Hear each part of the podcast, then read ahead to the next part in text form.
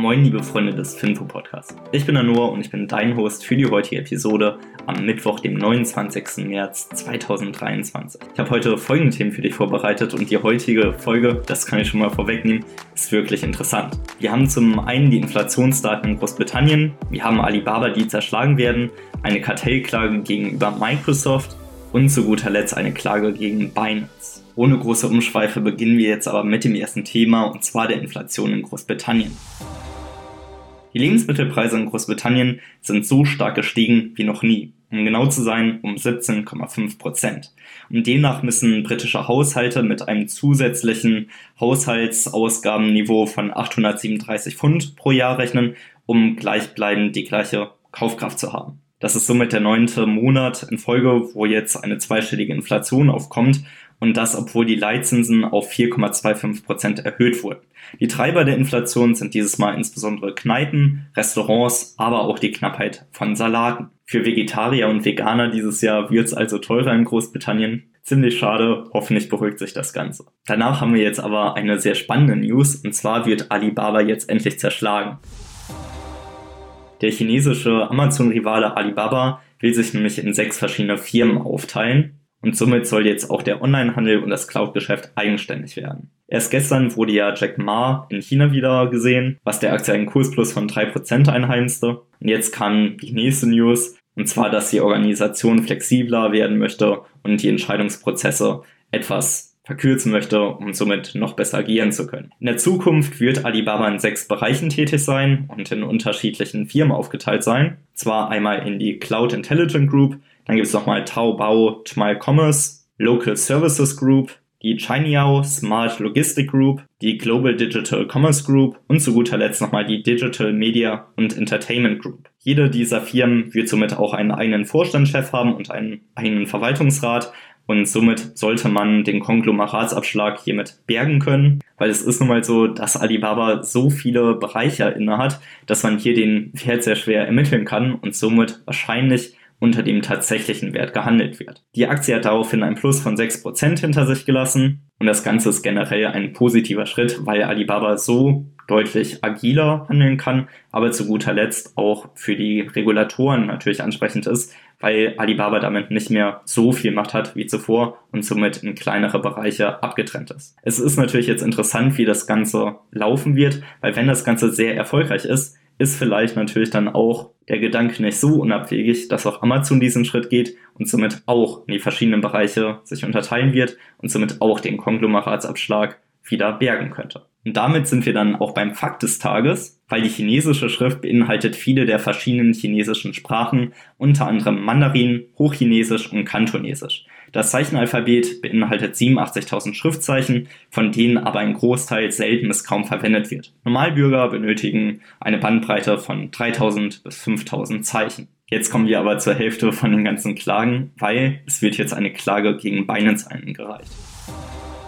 Um genau zu sein, macht das die US Finanzaufsicht, weil die haben jetzt eine Klage gegen Binance eingereicht, und zwar dem Betreiber der weltgrößten Handelsplattform für Kryptowährung. Die Kryptobörse habe sich hierbei nicht an die Regeln der US-Finanzaufsichtsbehörde gehalten und hat hier bestimmte Produkte und Dienstleistungen angeboten, ohne dass sie hierfür eine zulässige Erlaubnis von der CFTC hätten. Das zumindest sagte die US-Finanzbehörde. Als Beispiel wurde hier aufgeführt, dass sie beispielsweise die Identität von US-Kunden nicht so verifiziert haben, wie es vorgeschrieben ist. Und genau deswegen will jetzt die Aufsicht Bußgelder und ein Handelsverbot für die Kryptobörse erwirken. Das ist aber nicht die einzige Klage, die stattfindet, weil auch das Bundeskartellamt untersucht jetzt Microsoft. Weil nachdem jetzt Tech-Riesen wie Google oder auch Meta unter die Lupe genommen wurden, ist jetzt das Bundeskartellamt dabei, sich Microsoft genauer anzusehen, und zwar wegen übergreifender Marktmacht. Konkret geht es hierbei um eine Prüfung überragender marktübergreifender Aktivitäten, was dann eine Bedrohung für den Wettbewerb darstellen könnte.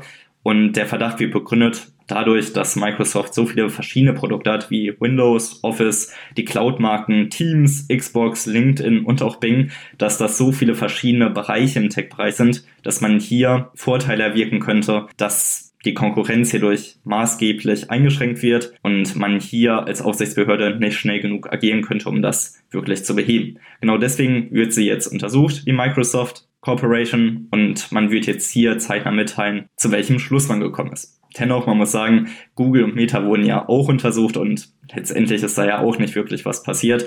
Deswegen, ich persönlich gehe jetzt nicht davon aus, dass jetzt Meta zerschlagen wird oder sonst irgendwas, aber es ist abzuwarten, wie jetzt hier das Ergebnis sein wird. Und damit kommen wir jetzt zeitgleich auch zur Aktie des Tages, weil das ist heute die Microsoft-Aktie. Microsoft ist der weltweit größte Softwarekonzern sowie ein Hardwareentwickler und ein Technologieunternehmen aus den USA mit Sitz in Washington. Gegründet wurde es im April 1975 von Bill Gates und Paul Allen und ursprünglich trat Microsoft als reines PC-Unternehmen auf und entwickelte im Auftrag von IBM 1981 das erste Betriebssystem MS-DOS. Zwischen 2000 und 2014 übernahm Steve Ballmer, bis dahin Angestellter bei Microsoft, als CEO die Leitung von Bill Gates. Seit 2014 ist nun der gebürtige Inder Satya Nadella der CEO und treibt das Wachstum mit immer neuen Innovationen voran. Seine Karriere begann als Softwareentwickler bei Sun Microsystems und somit ist er wie sein Vorgänger jemand, der sich mit den Geschäftsbereichen des Unternehmens aus technologischer Sicht bestens auskennt. Er war zu der Zeit genau der richtige Mann für das damals etwas kriselnde Unternehmen und schaffte es mit seinen neuen strategischen Ausrichtungen, diesen wieder auf den Wachstumspfad zu führen. Microsoft ist in drei verschiedenen Bereichen aktiv und das Geschäft von Microsoft lässt sich in folgende verschiedene Kernsegmente aufteilen.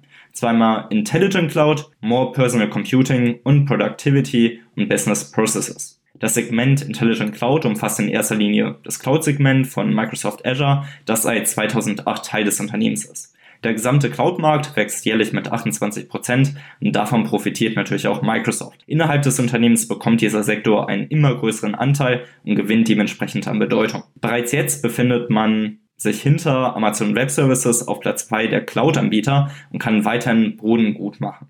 Der Fokus liegt hierbei auf Großkunden und Azure zählt deshalb zu der Standardsoftware der Großkonzerne, wie Coca-Cola oder auch Volkswagen. Teil der Intelligent Cloud sind außerdem Enterprise Systems wie Premier Support und die Entwicklerplattform GitHub, die man 2018 für 7,5 Milliarden US-Dollar kaufte. Die Strategie von Microsoft ist es immer wieder gezielte Übernahmen zu machen und mit denen kann man dann Amazon als Cloud-Anbieter differenzieren und somit den Marktführer angreifen.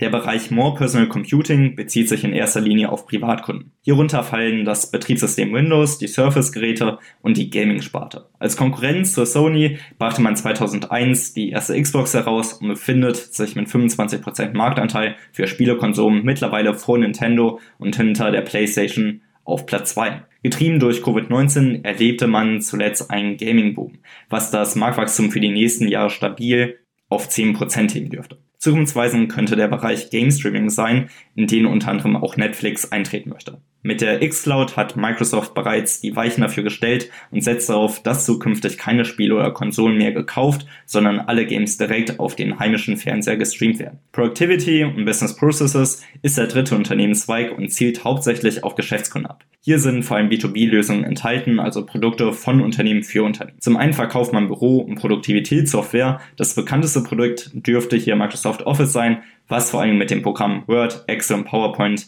in nahezu jedem Unternehmen mit eingebaut sind. Erwähnenswert ist hier mittlerweile auch die Überführung des lohnenden Abo-Modells.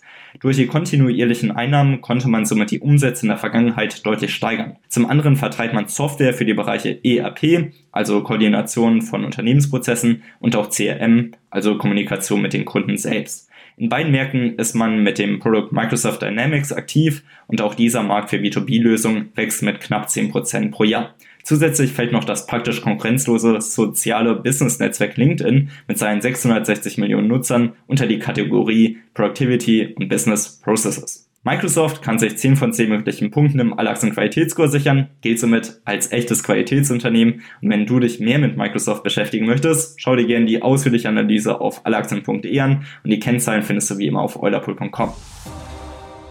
Das war's mit der heutigen Finfo-Episode. Ich hoffe, du hattest Spaß beim Zuhören. Wenn dir die Folge gefallen hat, gib uns gerne eine positive Bewertung auf Spotify oder auf iTunes. Wir freuen uns auf dein Feedback. Macht's gut. Ciao.